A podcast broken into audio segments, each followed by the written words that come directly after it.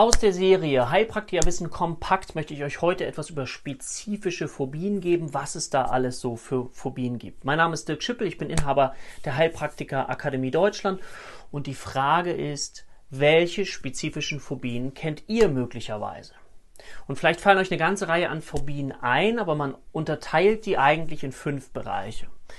Erster Bereich ist der sogenannte Tiertypus, ja, also der sehr, natürlich sehr, sehr stark vorkommt. Tiertypus, also Spinne ganz, ganz häufig, Schlange ist ganz, ganz häufig, aber natürlich alle anderen Tiere sind auch möglich.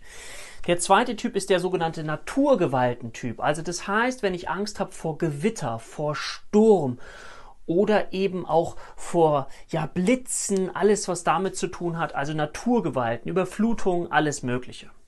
Der dritte Typ ist der Blutinjektionstypus. Also vielleicht habt ihr das auch schon mal gehört. Oh, sobald ich eine Spritze sehe, bin ich schon dabei, kurz umzukippen. Das ist übrigens total super, wenn man was darüber weiß, weil man dann genau, wenn man das weiß, spezifisch helfen kann. Zum Beispiel für jemanden, der Blutspritzenangst hat. Nur mal ein Beispiel. So.